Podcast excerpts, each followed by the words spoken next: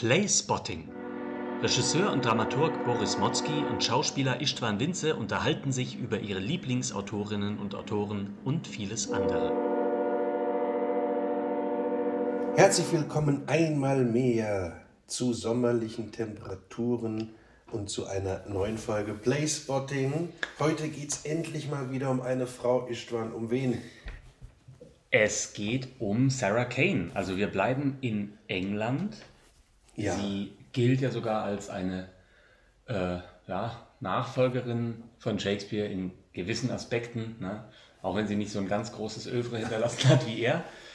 Ähm, aber sie ist natürlich in den 90er Jahren äh, hat sie gewirkt ne? und hat sehr wichtige und einflussreiche Stücke hinterlassen in einer sehr kurzen Zeit. Ja, sie hat sich äh, leider mit äh, 28 Jahren das Leben genommen, lebte von 71 bis 99, ist sozusagen in Anführungszeichen fast, also auch zu diesem Club of 27 zu zählen, den Ja. wir im musikalischen Bereich kennen oder, oder ja so, hat man ja so, stülpt man ja immer drüber später so Sachen, ne? aber diese Musiker wie Jim Morrison, äh, äh, bis Kurt Cobain, bis Amy Winehouse, denen ja auch allen zu eigen ist, dass sie sehr intensiv, sehr krass leben und äh, irrsinniges Oeuvre, beziehungsweise äh, äh, eben in den Werken eine irrsinnige Intensität erreichen, aber dann eben auch verglühen sozusagen. Ja. Ne? So ein bisschen Icarushaft. Und Du, du hattest sie ja vorhin auch, finde Ja. ich auch äh, sehr treffend natürlich mit, Gü- mit Büchner verglichen. Ne? Es Der hat ja auch ein, ja. ein, so gegen den Tod angeschrieben hat. ja, und, der ja auch, Auch so in der, also war auf jeden Fall auch noch unter 30, glaube ich, als Ja. er gestorben ist. Ne? Naja. Und, und sie hat ihn ja auch, ähm, sie hat auch, Wojciech, glaube ich, hat sie Regie geführt und sich da sehr äh, auseinandergesetzt damit und gibt natürlich da auch Aspekte in ihrem Werk. Also die Radikalität, die der Büchner hat und die Eigenartigkeit. Hm. Büchner ist ja, äh, könnten wir eigentlich auch mal eine Folge machen. Mhm. Büchner ist ja ähm, äh, wirklich auch ein Solitär damals gewesen. So wie er hat ja niemand geschrieben zu der Zeit. Ja. Er ist ja auch schwer in der Strömung zuzurechnen. Ja.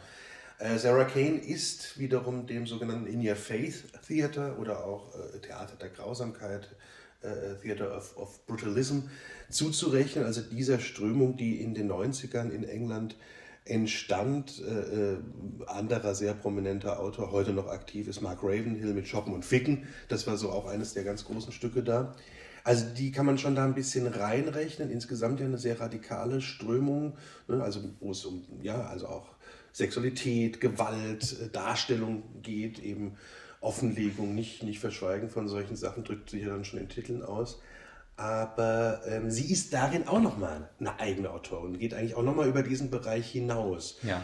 Ähm, Sie hat ja, äh, oder was, was sie, glaube ich, äh, oder habe ich, das habe ich zumindest jetzt so rausgelesen, äh, aus, aus Interviews und aus Texten über sie, was sie gestört hat am etablierten äh, britischen Theater zu der Zeit, war der Realismus. Ne? Und der, also das, ähm, was sie ja auszeichnet, ist, dass sie, auch wenn sich ihre Stücke natürlich also, äh, verändern, auch ihr, ihr Schreibstil auch verändert über die Zeit, ähm, aber was die alle auszeichnet, ist, dass sie teilweise ganz äh, eigentlich im Theater erstmal unerfüllbare Regieanweisungen äh, haben, ja. Also die man realistisch oder naturalistisch fast nicht äh, erfüllen kann auf der Bühne. Ja, weil die natürlich auch gerade in der Gewalterstellung dann in so Splatterhaftigkeit Ja. kämen, also sprich äh, Augen aussaugen, Augen aufessen, wie es in den Zerbombt drin haben. Und wie du sagst, die Entwicklung ist natürlich ähm, ganz interessant, weil sie fängt schon noch realistischer an zu schreiben Ja. und das wird dann immer postmoderner. Das löst sich immer mehr auf. Ne? Also wenn man Ja. das erste Stück Zerbombt sieht, ist das schon recht realistisch geschrieben, wie du aber sagst, eigentlich mit, mit so einem Hyperrealismus oder einem, einem wie soll man sagen, äh, äh, Surrealismus, weil es schon wieder gar nicht erfüllbar ist. Und das entwickelt sich aber zum letzten Stück 448 Psychose, was ja ein Fließtext ist, der ja wirklich sehr assoziativ geschrieben Und ist. ganz, ganz fragmentiert, Fragmentiert. auch äh, ganz Ja. unterschiedliche Stimmen Ja. und äh, Ja, also da, da gibt es schon auch eine große, also äh, in diesen fünf, fünf Werke sind es ja, gibt es schon äh, eine große Entwicklung auch dieser Autoren in dieser kurzen Zeit, Ja. die auch eigentlich äh, Interesse hatte, Filme zu drehen, die äh, ja, wie du sagst, auch selbst ja inszeniert hat und, Ja. und wirklich eine Stimmt. wahnsinnig spannende Person daran war. Ja. Genau, genau. Vier, fünf Jahre waren es nur, Ja. ne, wo sie äh, also als Autorin auch aktiv war. Sie war ja ursprünglich auch Schauspielerin, glaube ich, hat dann eben auch angefangen, Regie zu führen und dann äh, eben auch zu, zu äh, schreiben. Edward Bond, äh, der ja so für die Social Plays in den 60ern eine, äh, steht, also einer der bekanntesten Vertreter ist mit dem, mit dem Stück Saved gerettet, äh, in dem es darum geht, dass Jugendliche einen Kinderwagen, sprich einen Säugling, äh, steinigen und ermorden.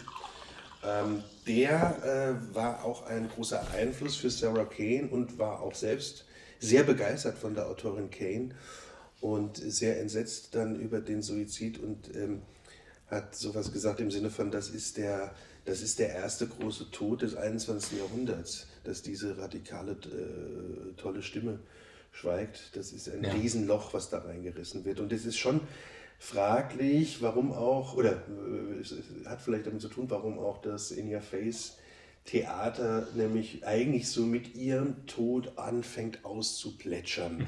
Äh, Ravenhill ist, wie gesagt, bis heute aktiv, aber hat sich auch entfernt von dem ganz radikalen Schreiben zu einem, ja, fast well-made-haften mehr, also immer noch tolle Stücke. Äh, Anthony Leeson äh, ist da ähnlich äh, so zu beschreiben. Das heißt, diese Hochphase hatte eben in dieser kurzen Zeit auch sehr viel mit diesem Schaffen von Sarah Kane äh, zu tun, die sich selbst übrigens auch äh, da gar nicht so als die Vertreterin einer so neuen Schule sah und auch da wieder so wie eine, immer eine Außenseiterin war, immer eine, eine Außenfigur war, im Gegensatz zu Ravenhill, der damals schon auch ein bisschen Star der Szene war. Also äh, Shopping and Fucking gab es auch als T-Shirt, damit trat er auch auf. Der hatte schon so einen Glamour-Effekt damals ähm, und, und äh, nutzte das, glaube ich, ganz gern. Äh, die, sie war, ja, sie war schon eher so, die, hat schon eher diese Outsider-Position. Ja, genau, aber trotzdem, äh, wie du ja gesagt hast, haben sie eben viele von auch ältere eben Schriftstellerkollegen sehr geschätzt und, äh, und auch protegiert und eben auch teilweise gegen ganz äh, also widerliche Angriffe unter der Gürtellinie teilweise Ja. sogar durch die, durch die damalige Presse, auch die Regenbogenpresse, Ja. die ihr ähm, ja, also die Stücke wurden da äh, ähm, also wirklich ganz, ganz äh, runtergemacht. Ihr wurde teilweise auch äh, vorgeworfen, dass sie äh, als Frau ja versucht zu schreiben wie ein Mann, was immer das bedeuten soll, aber also wirklich, äh, das, ich meine, die 90er sind jetzt schon eine Weile her, aber das ist natürlich ein absurder Vorwurf. Ja. Es ist äh, aber in, interessant, äh, dass das natürlich gerade jetzt wieder von der Boulevardpresse, die ja nun in England, wissen wir auch, übelst ausgeprägt ist wie bei uns. Und in den 90ern natürlich wahrscheinlich Ähm, Ja, sogar noch mal ja. schlimmer war als Also heute. Sun wahrscheinlich, so wie Ja. hier bei uns die Blödzeitung. Ähm, äh, die ist natürlich interessant aus dem Grund, weil wenn man die Themen ihrer Stücke mal so liest, könnte man selbst denken, sie verhandelt tatsächlich solche Splatter-Themen, dass es jetzt total, äh, ähm, ja, wie soll man sagen, so, so reißerischer Boulevard wäre. Ne? Es ist natürlich dann ganz anders, wenn man sich die Sprache, wenn man sich dann die Fabel anschaut. Ja. Aber es sind natürlich diese, diese es sind ja natürlich immer, äh, also Kriegsgräuel, Vergewaltigung, äh, ja, Horroreffekte, Verstümmelung. Kannibalismus, Verstümmelung, genau. Ähm, das, das, ist, das ist ganz interessant, äh, dass natürlich wahrscheinlich letztlich ähm, auch da sich die, diese, diese Regenbogenpresse fast mit ein bisschen entlarvt äh, auch vielleicht gefühlt hat. Ja. Ja. Ähm, genau, das sind so Sch- Schockermeldungen, aber wie direkt sie das aufgreift und wie sie das dann macht, dann, dann ist es natürlich eben der, der reinste kulturpessimistische Beitrag, wie sich so ein Mensch oder wie sich so der Mensch gerade im, im ausgehenden äh, ähm, 20. Jahrhundert, Übergang zum 21. entwickelt hat. Ja. Mm, Genau. Sie wäre dieses Jahr 50 Jahre alt geworden.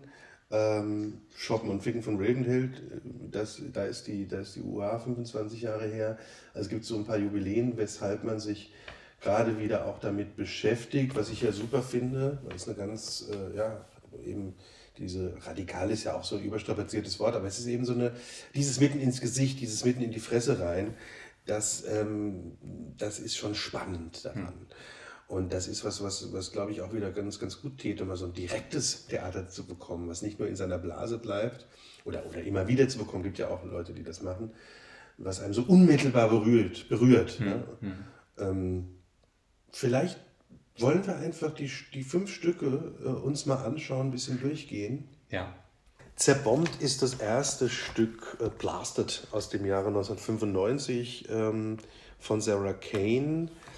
Ein, ja, eben noch eher realistisches, sehr drastisches, sehr grausames Stück. Es geht um eine, ja, heute wird man auch sagen, toxische irgendwie Beziehung, ne? Äh, Genau, Ian ja. und Kate in, in einem unbestimmten Krieg. Man weiß nicht genau, wo und wann das spielt. Naja, es fängt ja sogar, es fängt ja so an, eigentlich wie, könnte eine Komödie sein oder so. Ne? Ist ja am Anfang ist ja der Krieg noch gar nicht zu spüren. Der bricht ja dann erst sozusagen. Ja. Also es Ja. fängt an im Hotelzimmer, ne? Ja. relativ harmlos. Man sieht schon, dass der Mann irgendwie so ein Arschloch ist. Ja.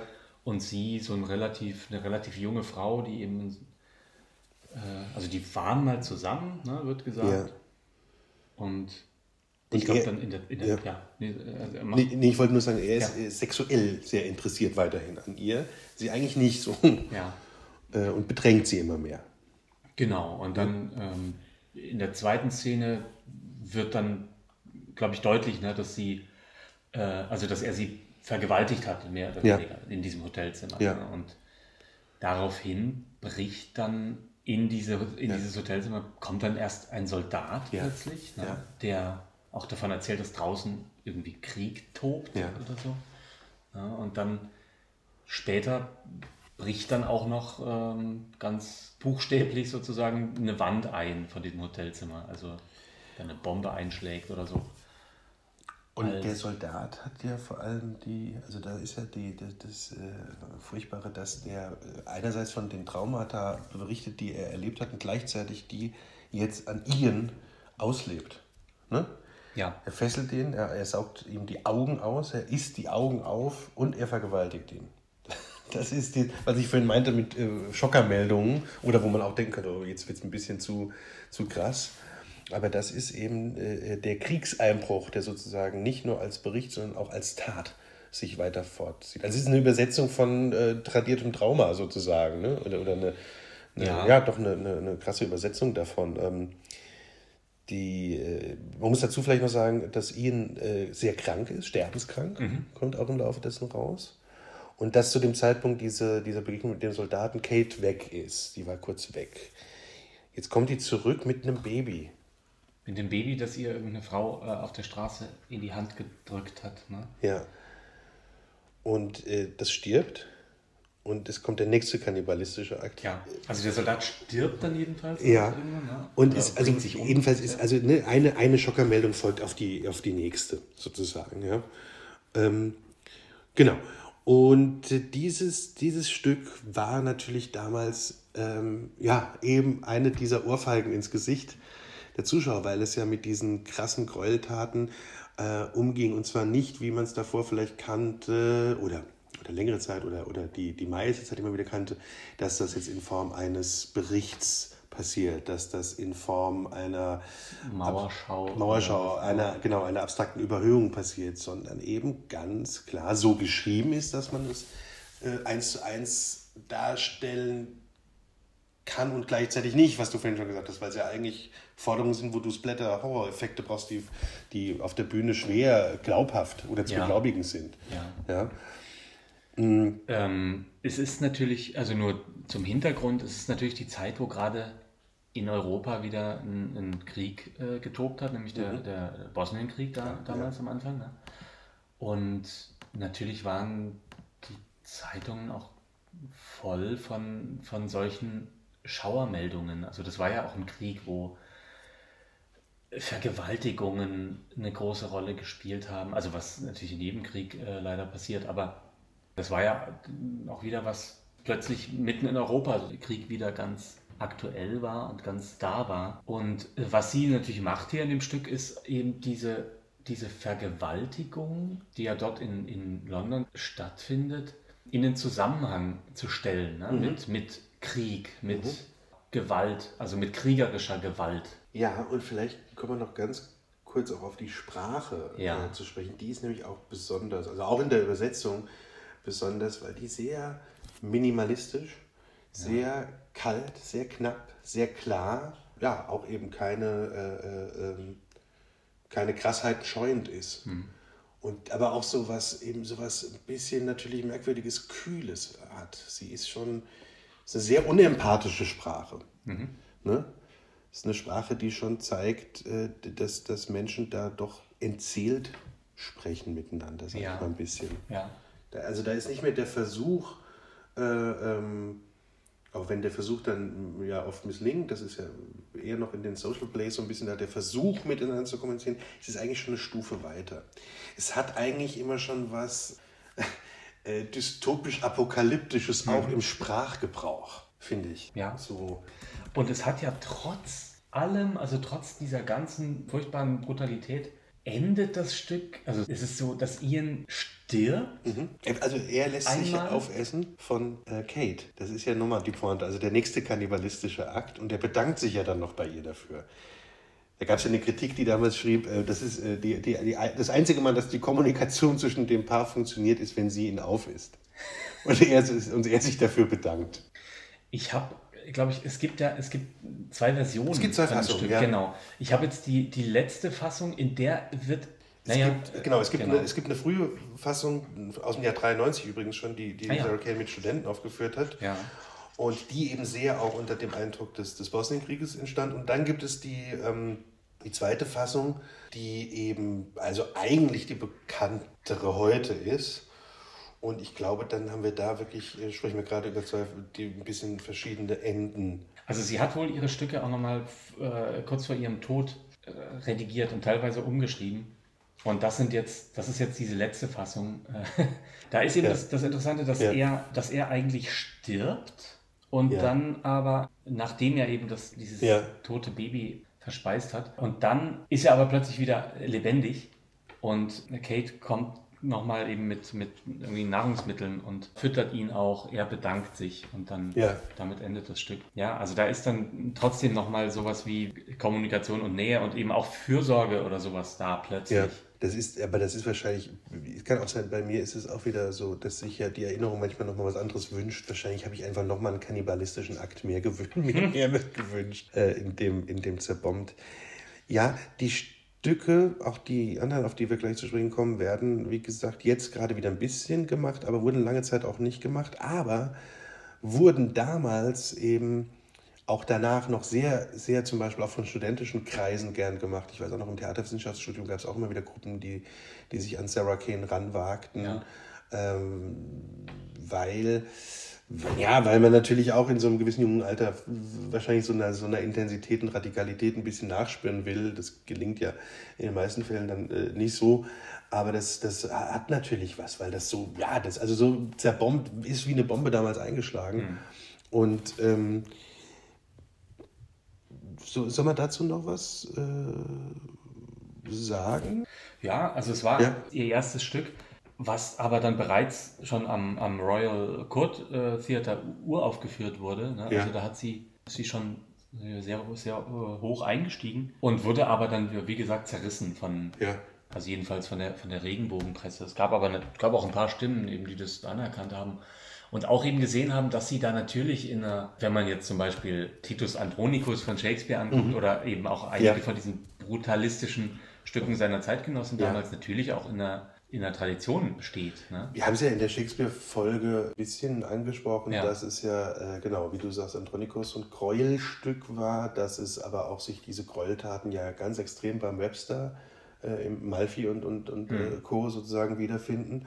Also das ist eine Tradition, in der sie steht. Eine andere Tradition findet sich so ein bisschen in Frankreich mit dem Grand Guignol, mhm. diesem bösen Kasper. Das haben wir auch, glaube ich, schon angesprochen. Es findet sich auch in Frankreich mit dem mit dem Antonin Arton, mit dem Theater und sein Double. Mhm. Ähm, also ja, das sind so, also das ist ja immer interessant, einerseits wie, wie viel es aufeinander aufbaut, aber es ist schon auch interessant, wenn solche Sachen wirklich mit großen Pausen dazwischen wiederkommen und man es dann als sehr neu empfindet mhm. und gleichzeitig merkt, es gab schon mal was ähnliches, aber es ist auch wieder lange her, es gab dazwischen eben, also das Interessante ist ja immer, dass das nicht Radikale, die Gleichförmigkeit, dann das Bekanntere ist Ja. ähm, und länger sozusagen, also die Konvention populärer wird und dadurch natürlich die Einbrüche umso stärker sind, wenn die Stellschrauben nochmal etwas äh, mehr zugezurrt werden, wie das die Kane dann gemacht hat. Ja. Äh, vielleicht kommen wir zum zweiten Stück, weil das nämlich auch ja in der großen Tradition steht, schon, äh, weil sie sich ja mit was Mythologischem beschäftigt und äh, auf dem Stoff von Euripides fußt, äh, Phaedras Liebe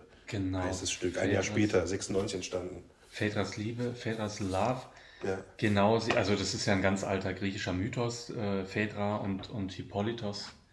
Diese inzestuöse Liebe sozusagen, ja, die äh, von Phaedra zu ihrem, also äh, Stiefsohn ist es ja, Ja. glaube ich. Ne? Und es gibt ein Stück von Euripides, was glaube ich sogar erhalten ist, äh, Seneca. Genau, Seneca ist, glaube ich, die. Ur Urversion, auf die sie rekurriert. Ja, genau. Also sie, sie bezieht Genau. sich auf Seneca. Euripides ist natürlich älter, Ja. aber sie hat sich hier auf Seneca bezogen. Es gibt natürlich im, im Französischen äh, die, die ganz bekannte Racine. ne? Genau, Ja. die, an der sich Schiller auch Ja. versucht hat, also der die äh, übersetzt hat.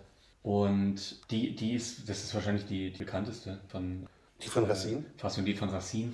Naja, in, ich, also Frankreich hat ja wirklich auch noch eine, eine, ganz andere Klassikerpflege bis Überpflege. Ja. Ähm, da wird natürlich der, der Stoff immer noch, also so wie ja auch in Frankreich Corneille und diese Sachen, die hier nicht mehr, mehr auch, so auch. Gott sei Dank übrigens, muss man sagen, nicht mehr so eine Rolle spielen. Da wird das noch viel rezipiert. Bei uns nicht so, muss man sagen. Genau. Abgesehen von Molière natürlich.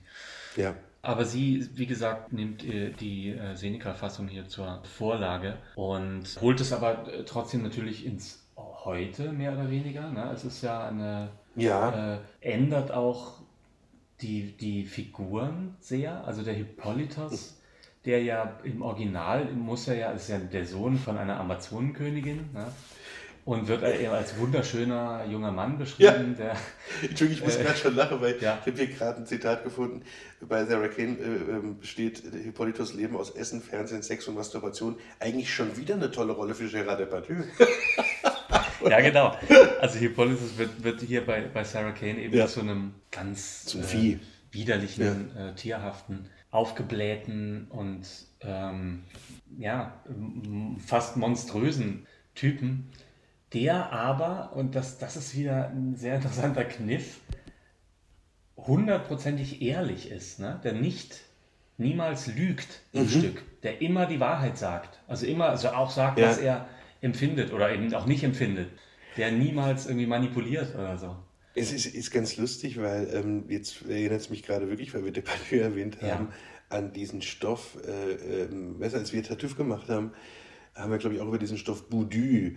Äh, das ist so ein Volksstück aus den 30ern ähm, mit, mit, der, mit der ganz witzigen Fabel, dass jemand einen, einen Obdachlosen rettet, der sich äh, scheinbar umbringen will. Und dann hat er ihn so ein bisschen an der Backe und der, der ist aber auch so. Ähm, immer, immer wahr, also der spricht nie die Lüge, aber frisst sich auch die ganze Zeit voll und ähm, ist lasterhaft und also hat ein bisschen was vom, vom TÜV, der natürlich viel heuchlerischer ist, Ja. aber sorgt so für Unruhe in der Familie dann Ja. und hat auch ne, mit der Frau plötzlich eine Affäre und es ist so lustig, wie man hier gerade so Verbindungen ziehen kann von, von äh, äh, sozusagen Tartuffe Baudu plötzlich zur Phaedra-Geschichte und jetzt zur Kane-Geschichte, weil das ist das, was du sagst, das ist ja das Interessante, dass da eigentlich ein eher Unsympath sitzt, der gleichzeitig ja eine, eine totale Tugend äh, verkörpert, die, die ja so eben nicht mehr in der Mode ist oder war, ja? Ja, ja, genau. Und er wird natürlich auch, oder oft gelesen, oder das hat sie, glaube ich, auch selber mal gesagt, als so eine Art von personifizierter Depression. Ne? Also jemand, der, der, dessen Leben eben nur daraus besteht, sich irgendwie von seiner Existenz abzulenken, indem er eben frisst oder seiner Sexsucht äh, nachgeht. Ja, und, und gleichzeitig sonst sehr passiv ist, ne? Also das sind Genau. die Aktivitäten und sonst gibt es aber kein ins Leben gewandt sein. Ja, ja, genau. ähm, ja die, die, die haben dann auch äh, Sex miteinander und sie bringt sich dann um. Nicht, dass ich jetzt wieder was äh, Genau. f- Ja. vermische. Sie bringt sich um und verbreitet aber, glaube ich, davor das Gerücht, er habe sie vergewaltigt. Ja, genau, was, was da eben auch Ja. gar nicht stimmt. Ja. Er hat ihr eben nur ganz klar gesagt, dass er sie nicht überhaupt nicht liebt oder so, ja. sondern dass es für ihn eben eine rein körperliche Geschichte ist. Und das daran zerbricht sie äh, eben. Ne? Also ähnlich auch wie im antiken äh, Mythos. Und jetzt kommt eigentlich die äh, interessante Schlussszene. Genau. Naja, die, die, es gibt so eine Art, es gibt relativ viele Figuren hier in diesem Ja. Stück, auch im, im Gegensatz zu, zu äh, den anderen Ja. ähm, Texten von Kane. Es gibt dann äh, Volk, ja, es, also viele auch Menschen mit Funktionen, ich glaube Polizisten und ja, Händler und sonst was, äh, die da auf dem Marktplatz dann zusammenkommen. Es bildet sich dann so ein Mob, ja, der den, Genau. den Hippolytos eben jagt, beziehungsweise einfach gefangen nimmt und dann äh, lyncht. Ja, es ist so eine krasse Lynchjustiz und die wird eben gezeigt. Äh, genau. Wieder das, es passiert nicht im Off, es passiert nicht als Bericht, Ja. sondern, oder es soll jedenfalls so, also wie es im Stück steht, gezeigt Ja, werden. bei Euripides wird er ja von einem, äh, ist Hippolytus, glaube ich, auf einem Wagen, auf einem Pferdewagen und wird dann von einem äh, Seemonster, da werden die Pferde scheu gemacht und er wird dann zu Tode geschleift, aber das passiert natürlich im Off und wird dann berichtet. Ja. Und hier. Und wenn es der ähm, Padilla spielen würde, hätte er aber die, Tode, die Pferde zu Tode geschlagen. wär, ja, oder wären die Pferde schon gestorben, als sie versucht Ja. hätten, ihn zu bewegen. Oder es gibt Pferdegulasch. Gehe ich jetzt auch. Nee, aber genau, Ja. genau wie du sagst, ist es hier, passiert das hier eben alles auf der Bühne. Ja. Und es endet damit, dass Hippolytus lässt das auch geschehen. Ja? Er, er äh, Ja. wehrt sich gar nicht. Also er ist dann auch irgendwie froh, dass seine Existenz auf diese Weise beendet wird. Ne? Und liegt, glaube ich, im Sterben, sieht er die, die Geier über sich kreisen und sagt, äh, hätte es doch mehr solche Momente in meinem Leben gegeben oder so. Das sind, glaube ich, seine letzten Worte. Also die Todessehnsucht eigentlich, oder das, im, im Rausch Todfindende, ne? Genau, die, die, Als, als Erlebnis. Todessehnsucht. Und äh, äh, kurz davor kehrt auch Theseus eben zurück, der ja, ähm, also der Mann von, äh, von Phaedra, der, der ja weg ist. In, das ist ja, Ja. die Geschichte sozusagen, ne, dass sie eben diese Gelegenheit äh, wahrnimmt, dass ihr Mann äh, im, Ja. ich glaube, im Trojanischen Krieg oder so ist. Ja, ja. Äh, äh, und sie die ganze Zeit eben schon ihrem, äh, auch aufgrund eines Fluches, muss man dazu sagen, ne, eben ihrem Stiefsohn verfallen ist und diese Gelegenheit nimmt sie dann wahr und Theseus kehrt dann zurück, sieht dann, äh, was da in seiner Abwesenheit alles passiert ist und nimmt sich dann hier auch das Leben auch auf der Bühne. Und ja, daraufhin stirbt dann. Mh, Dieses. Ende hat mich immer so ein bisschen erinnert, äh, obwohl es auch hinkend ist, weil das andere ja was sehr Populäres, äh, ähm, ich könnte sagen, fast mit Hang zum Populistischen ist, an Süßkinds Parfüm, das Ende. Da ist es ja nun im Orgiastischen, ne, dass die, äh, wenn, wenn der Grenouille doch dieses, dieses, dieses Parfüm äh, über sich ergießt, dass er doch von allen plötzlich begehrt wird und dass doch dieser Mob ihn wirklich auch da äh, kannibalistisch sozusagen ähm, zum Schluss ja zu Tode bringt und, und essen will. Ich weiß gar nicht, also ich habe es heute irgendwie mit Kannibalismus, aber es ist so kurz davor. Also jedenfalls gibt es so eine, so eine Mob-Szene zum Schluss auch, die in diesem ja leider irgendwie sehr schwachen Film vom, vom Tikva, finde ich, aber die fand ich ganz gelungen. Das ist ja mit der Gruppe Las Fura del Baus, die da den Mob spielen, Ja. tänzerisch. äh, Das ist irgendwie ganz gelungen. Es war immer so für mich, als ich es nur gelesen habe, die- ich habe Fedras Liebe von Kane nie gesehen, hatte, dachte ich mal an dieses Schlussbild, weißt du? So, ähm, hast du das mal gesehen? Nee, ich habe es auch nicht gesehen. Hast, äh, wie, ja, hast du überhaupt Kane-Sachen gesehen? Also ich, Nie im Theater. Ja. Ich habe auch nur auf der, äh, auf der Schauspielschule. Ja. Es wird ja natürlich, werden da immer gerne Ja. mal Monologe gemacht oder so. genau, Schauspielschule und klar kann man sich Clips und so anschauen Und- und, die Rezensionslage ist immer noch ganz interessant, Ja. weil da gibt es In- schon In einiges. Theatergeschichte haben wir Ja. es dann auch analysiert und verglichen mit, mit dem äh, Racine und so. Ja. Sollen wir zum nächsten kommen? Ja, vielleicht, äh, Ja. genau, ich wollte ganz kurz nur noch ja, ja. sagen, dass das ja hier, das war ein Auftragswerk sozusagen, ne? das im Gegensatz zu dem, Fürs Gate Theater in London. ja, im Gegensatz jetzt zu, zu Zerbombt, was sie so von sich aus geschrieben Ja. hat. Und die wollten natürlich gerne am Gate Theater dann, glaube ich, was haben, was vielleicht auch ein bisschen, sage ich mal, konventioneller ist äh, Mhm. oder so. Und das ist es ja von der Struktur auf jeden Fall. Es ist, hat auch, naja gut, es gibt natürlich diese, diese Lynch-Szenen und so. Und es gibt auch die Verbrennung dann von, Mhm. von Phaedra. Da muss man sich natürlich irgendwie was einfallen lassen, wie man das zeigt. Aber Ja. es gibt nicht jetzt diese ganz detailliert beschriebenen Momente von, von so Ja. Splatter-Elementen, glaube ich. Und es ist, ja, wie gesagt, auch von der, von der, ähm, von der Struktur natürlich, weil es diese Vorlage hat, Weil es eine bisschen Überschreibung ist, ne? hat es immer noch Konsumierbarer eine, genau, oder- eine genau. Anlehnung. Eben, ne? Ja. Es ist, glaube ich, würde ich jetzt so ein bisschen behaupten, auch das am seltensten gespielte von ihr. Mhm. So. Ja, Ja. gut, kommt drauf an, es gibt auch manchmal Leute, Ja. es gibt öfters auch dadurch, dass die Stücke ja alle nicht wahnsinnig lang sind, gibt es auch öfters äh, Kombinationen. Johann Simons hat mal so ein Triptychon aus den letzten drei Stücken gemacht zum Beispiel. Oder ich weiß, dass jetzt hier äh, unsere Kollegen von Landungsbrücken Frankfurt alle fünf Canes dieses Jahr vorbereitet haben Ja, und jetzt äh, bald hoffentlich auch spielen können. Das bietet sich natürlich auch an. Toll, ja. Ich, ich wollte zu Gesäubert kommen, dem nächsten Stück äh, ähm, aus dem Jahr 1998, weil ich gerade sagen wollte, was hat, wo hat man mal eine Inszenierung gesehen oder wo nicht. Da gibt es nun eine Inszenierung, eine deutsche, die ich sehr, sehr gern gesehen hätte, wenn man da die Kritiken liest, nämlich Peter Zadek hat es gemacht. Hat's Hm. auch übersetzt, Hat es auch übersetzt, äh, der damals ja auch schon äh, im, im höheren Alter war. Und der aber, ja, der hat ja immer wieder auch ähm, wirklich jüngere Autoren, Autorinnen entdeckt oder, oder was darin entdeckt.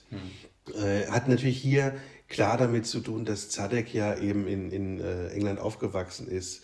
Äh, also eben auch viele dieser äh, äh, 50er, 60er ähm, äh, Leute wie, wie Bond äh, gemacht hat, inszeniert hat, dass er ja ähm, ne, also viel aus dieser englischsprachigen Tradition auch kam. Ja. Zudem großer Shakespeare-Regisseur war. Ja, Ja. Und ja selbst ein sehr radikaler Regisseur in seiner Jugend und dann, wie das so ist, im, im Alter wurde das dann auch, ging das nochmal anders, äh, also ging das nochmal an, in, andere, in eine andere Richtung, war das eh nicht immer nur radikal, es gab ja auch ganz ähm, konventionell anmutende Inszenierungen von ihm. Er hat sich aber immer wieder neu erfunden. Also ich, ich will eigentlich nur drauf kommen, es war schon sehr interessant damals, dass Zadek Sarah Kane deutschsprachige Erstaufführung an einem Privattheater Hamburger Kammerspiele machte. Ähm, mit einer großartigen Besetzung. Suse Lothar, Uli Mühe, äh, ihr Ehepaar, leider schon beide verstorben, Ja. äh, darin. Und ähm, wir werden ja gleich äh, aufs Stück kommen, aber was, was jetzt, ich schicke es voraus, das Interessante ist, er hat den, er hat die Sarah Kane hyperrealistisch genommen. Also das, was wir gerade sagen, hm, wie kann man das so machen oder ist das so gut oder wo entwickelt sie sich hin? Eigentlich ist sie mit dem Stück, geht sie auch noch mal weiter weg. Eigentlich von dem Realismus, trotzdem hat der das beschrieben, so hyperrealistisch genommen, dass das wirklich so eine Art, wenn man die Kritiken liest, so ein Horror-Thriller war. Ja? Ja. Also wo man auch dachte, eigentlich ist das, geht das jetzt noch, ist das, ist, das nicht ein Schauereffekt zu viel? Und es muss aber eine krasse Wirkung gehabt haben Ja. damals. Wahrscheinlich, weil man es eben so oft äh, nicht gesehen hat in so einer Art und Weise. Ja, ja. Worum geht's in, in äh, Gesäubert? Ja, es ist, spielt in so einer Art, es wird auch nicht ganz klar, aber es ist so eine Art von, eine Mischung aus einem irgendwie ein Lager oder auch eine psychologische Ja, es könnte eine Psychiatrie sein, es könnte eine so. Uni sein. Könnte Also- aber auch ein Konzentrationslager ja, sein ja, in manchen ist, Momenten. genau, ne? ist Also es unklar. Ja. Wird da auf jeden Fall gibt es so eine Figur, die andere Menschen immer wieder quält, Das ist der Leiter, ne? Der heißt Tinker. ja, quält und demütigt auch verletzt Ja. ne? oder verstümmelt, Ja. Muss man sagen. Und sie sollen immer ihre Liebe unter Beweis stellen, eigentlich zueinander. Ja. Ne? Das, also das, ist so, das sind so, so Demütigungsspiele, so Psychospielchen, Ja. die ja darin gipfeln, wie wirklich im Horrorfilm, dass die sich verstümmeln und dass sie dann jeweils die Gliedmaßen des anderen am Leibe tragen Ja. und ertragen.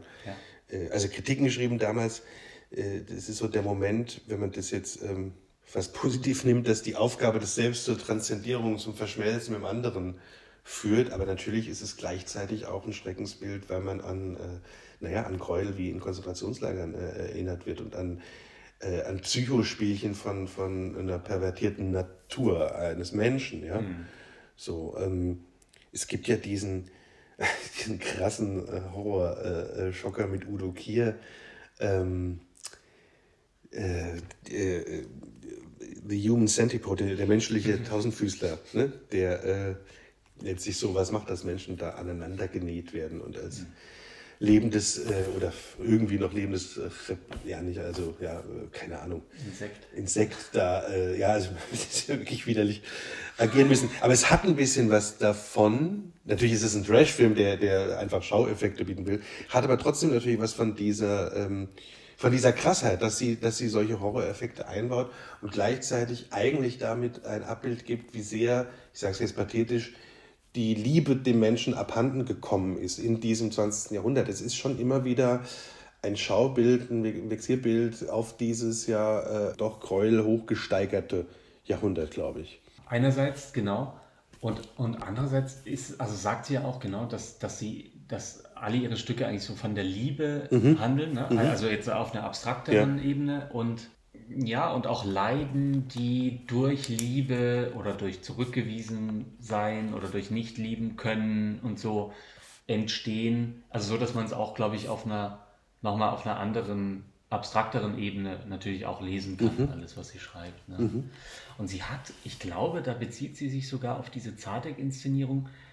Sie hat mal gesagt in dem Interview, dass sie da, die hat sie auch gesehen anscheinend mhm. äh, und dass sie da auch ganz äh, erschrocken oder überrascht war, dass jemand ihre Regieanweisungen so wörtlich nimmt mhm. und so, so äh, naturalistisch sozusagen abbildet. Und was sie, was sie nämlich auch macht, wollte ich, war ist mhm. bei, dem ersten, bei den ersten Stücken auch schon so. Und da, das verbindet sie, das ist ja zeitgleich auch mhm. äh, mit dem, mit dem, mit Heiner Müller auch so ein bisschen, ja. dass sie als Anweisung vorne schreibt, also natürlich also Texte, die sich überlappen äh, und so weiter und aber auch, dass sie Regieanweisungen in Klammern zum Beispiel schreibt, die dann dem gesprochenen Text gleichrangig sind. Mhm. Und das finde ich ja eine tolle Anweisung, weil es so viel, so viel kreativen Raum bietet eigentlich ja. für, für, ein, äh, für ein Team, was sich an dieses Stück wagt und überlegt, was kann man mit diesen Regieanweisungen machen. Also Abgesehen jetzt davon, dass man sie natürlich auch so irgendwie versuchen kann zu erfüllen, aber ja. vielleicht gibt es auch andere Möglichkeiten, damit umzugehen. Ja, ich finde es hochspannend, was du sagst, weil ja auch gerade die literarisierte Regieanweisung oft äh, einfach schon toll ist, wenn man sie auch spricht, wenn genau. man sie liest. Gibt ja bei Heiner Müller ganze genau. Stücke, die ja. nur aus ja. äh, Regieanweisungen bestehen. Eigentlich. Übrigens auch in der Tradition stehen, weil ich mich damit auch gerade äh, beschäftige und das auch das Konzept ähm, ein bisschen ist, äh, bei Horvath.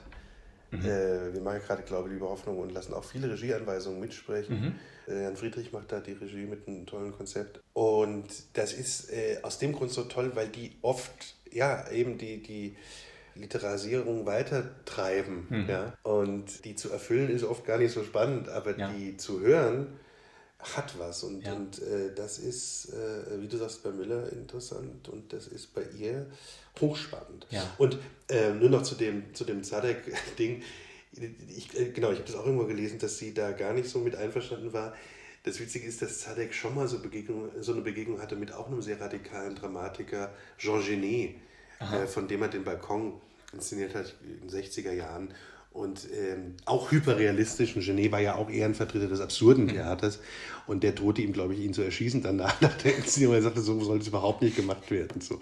Also, aber es ist natürlich trotzdem, finde ich, von so einem Zadek auch interessant, dass er dass er den Text A so ernst nimmt, beziehungsweise vielleicht so macht, wie man ihn gar nicht mehr machen würde oder auch damals vielleicht gar nicht gemacht hätte, ja, als, ja. Junger, als, junger als junge Regisseurin.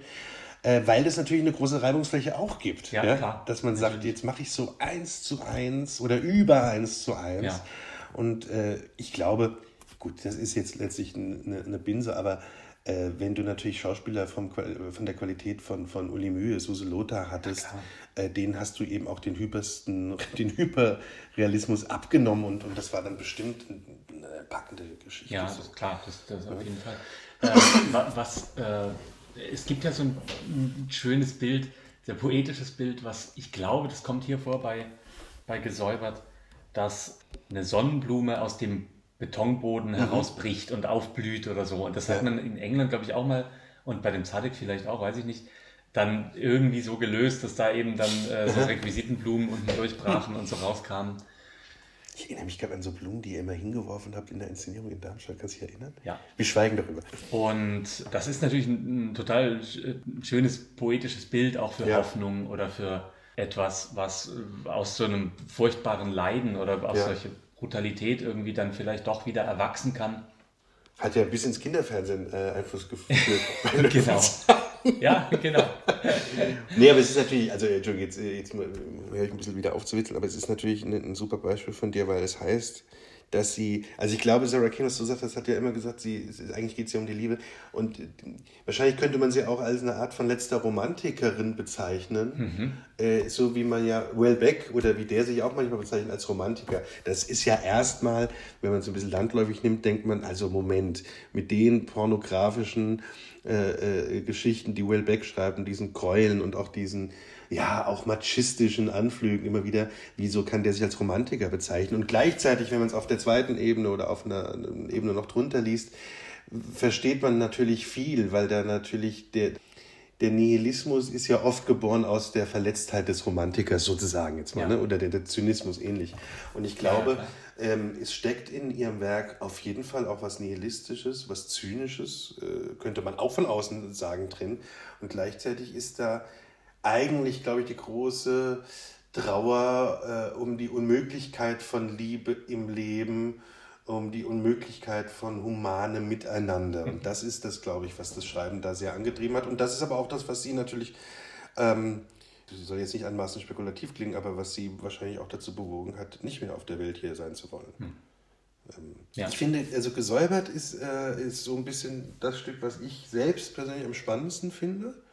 Und das wird mich auch mal wieder interessieren, neu zu sehen. Mhm. Das, äh, also weil es auch so eine, wie du gesagt hast, so eine Vielschichtigkeit hat.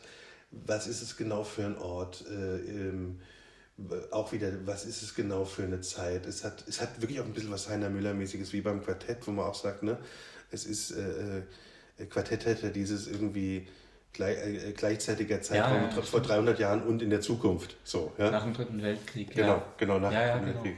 Das hat das hat's hier auch. Also es ist so ein, so ein dystopisches Stück. Und selbst in dieser zynischen Foltererfigur Tinker, selbst die ist so hochspannend und so ambivalent, dass man die ja auch nicht nur verdammt, das ist ja immer das Interessante dann, wenn du so, so Bösewichte schaffst.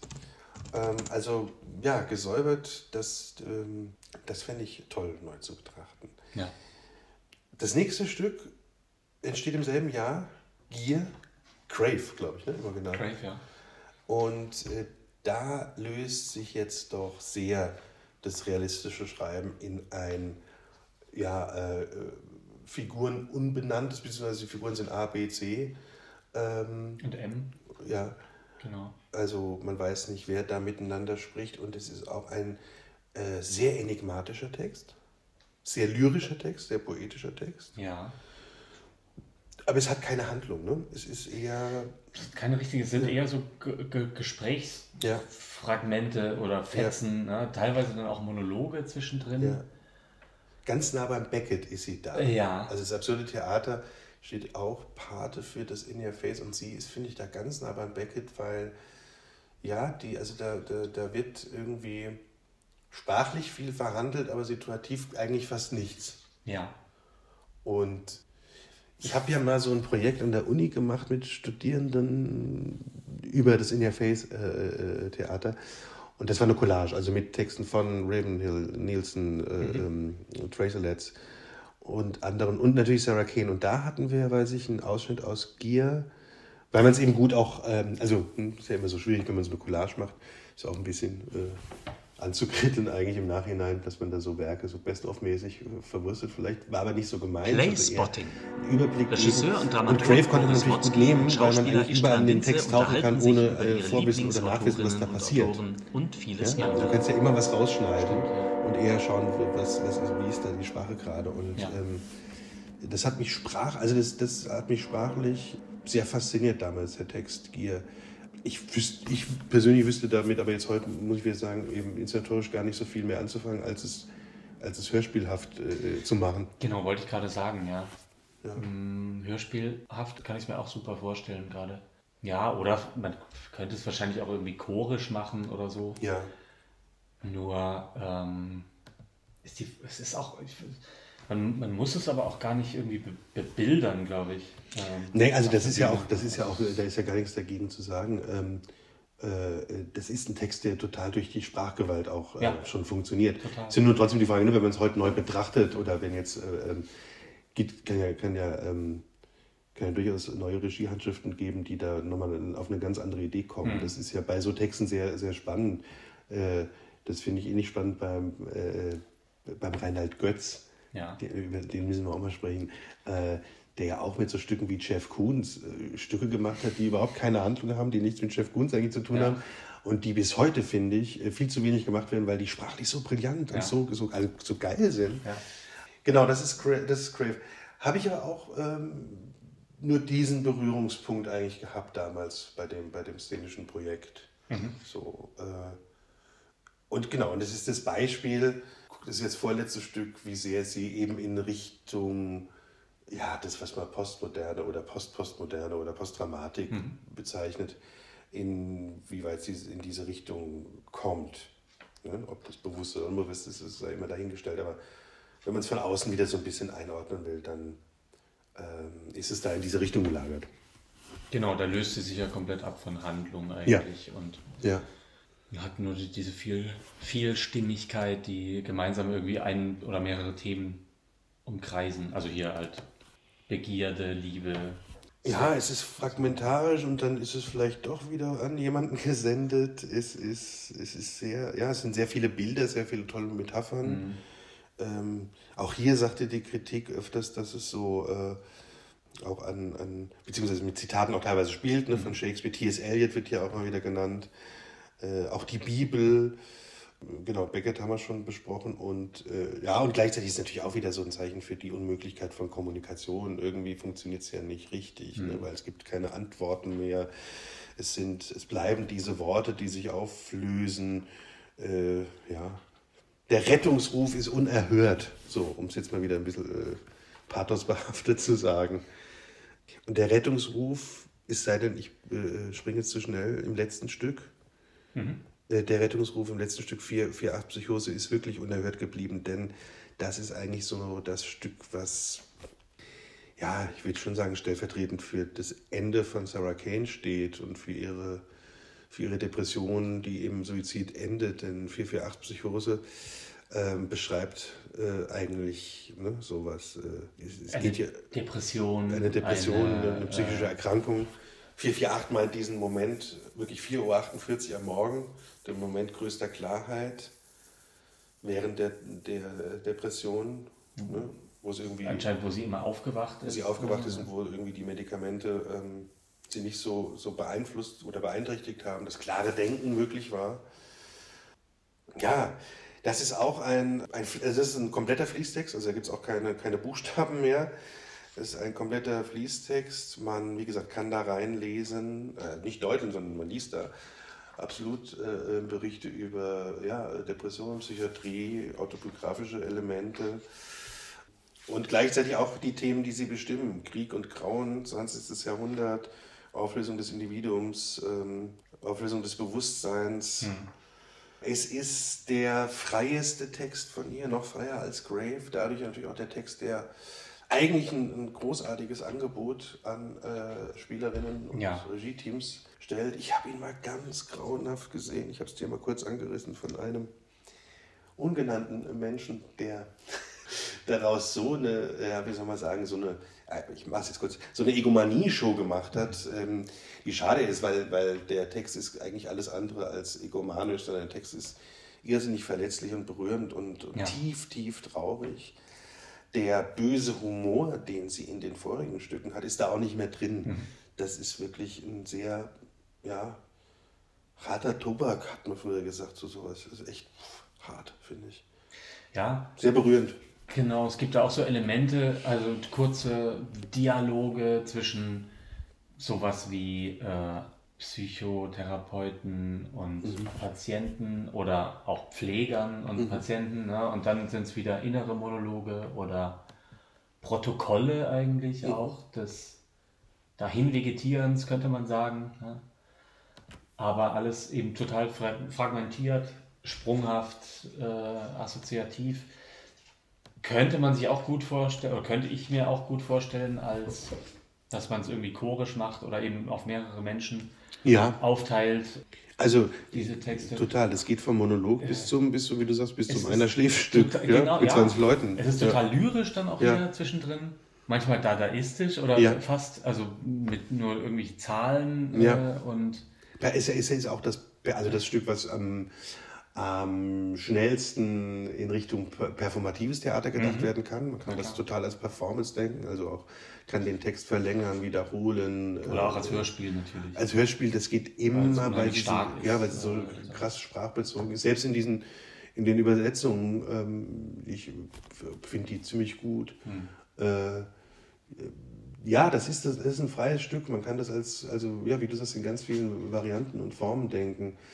Ähm, auch, das ist wiederum auch eins, was aber sehr, sehr oft gemacht wurde, aus dem Grund natürlich, weil es auch als Monolog möglich ist. Das mhm. wurde oft, ja, natürlich auch in kleinen Spielstätten von Häusern gemacht, wenn man so hm, auch gerne Assistenten was ausprobieren lässt ähm, oder ne, ein Schauspieler Lust hat, hm, das selbst zu machen. Ähm, ein toller Text, ein fordernder Text, also gar nicht, gar nicht einfach zu machen, auf keinen Fall. Ja. Aber hat sich sehr äh, oft angeboten oder wurde einfach sehr, sehr oft gemacht. Also das ist so ein bisschen lustigerweise eigentlich das frei zu, äh, oder, oder vielleicht hat es damit zu tun, das frei, frei machbarste, zugänglichste mhm. und gleichzeitig auch das am häufigsten gemachte Stück, würde ich jetzt überhaupt im deutschsprachigen Raum. Ich weiß da nicht, wie es in den anderen aussieht, während, äh, ja, ich glaube so, Fetra wurde nicht so oft gemacht, Gier wurde nicht so oft gemacht, bei Gesäubert, zerbombt, weiß ich es gar nicht so, auf jeden Fall länger nicht mehr so Aufmerksamkeit erregend. Mhm. Ähm, es steht an. Also man muss dieses Jahr vielleicht, oft sind ja so, so Jubiläen auch nervig, aber man muss dieses Jahr vielleicht mit der eingangs beschriebenen Doppelung äh, 50. Geburtstag Kane, 25 Jahre Raven Hills shoppen und ficken, ähm, generell ungefähr äh, 30 Jahre her, dass das In Your Face so begann zu keimen. Man muss das vielleicht wirklich zum Anlass nehmen, um mal diese Stücke wieder mehr äh, in den Fokus zu nehmen, neu zu beleuchten und zu schauen, was kann so eine ja, es ist ja immer, Radikalität ist ja was, was schnell von außen auch so plakativ, PR-Maschinerie-mäßig draufgebappt wird. Ja. Ähm, und was die bestimmt auch nicht mehr alle in sich tragen, alle Stücke, die sind auch der Zeit, die haben ja viel äh, 90ern zu tun geschuldet, aber zu schauen, was aus diesen äh, Spuren, die eben sagen, hey, wacht auf, denkt mal nach, Leute, wieder, ähm, radikalisiert euch, politisiert euch. Gerade jetzt, wo es ja das in, in Guten, äh, im Guten auch gibt, immer wieder. Ja dass man das nutzen könnte, dass das, äh, ja, dass es vielleicht wieder äh, ein Publikum, auch ein junges Publikum eben erreicht. Vielleicht auch ein theaterfernes Publikum. Ja, ja. So, das wäre doch ein, ein frommer Wunsch. Jetzt bin ich doch nochmal so pathetisch geworden. Wahnsinn. Nee, das hat sie auf jeden Fall verdient, finde ich. Und es ist sprachlich toll. Es ist ein tolles, vor allem sehr Fantasie, die Fantasie herausforderndes Arbeiten, glaube ich, an diesen Texten mit diesen Regieanweisungen, die man auch auf so eine ganz fantasievolle Art, glaube ich, erfüllen oder nicht erfüllen kann oder zumindest damit umgehen kann. Und ein tolles Erbe, was sie hinterlassen hat. Ja, und wie du sagst, das, auch das muss man vielleicht sich selbst auch mal so nehmen. Man, man kennt es ja öfters auch als Vorsprechmonologe so, aber man sollte es vielleicht auch selbst mal wieder mit, mit, den, mit den Studierenden so an, an Schulen ja. sich mal anschauen und, und neu beleuchten, in, ja. in so einem geschützten Raum auch, was kann man damit machen, ja. was macht das mit jungen Spielern, Spielerinnen also, das heißt, wir haben auch eine, äh, selbst eine Mission vielleicht und insofern äh, schmettern wir der Welt mitten ins Gesicht. Lest und macht Sarah Kane. In dem Sinne, tschüss. tschüss.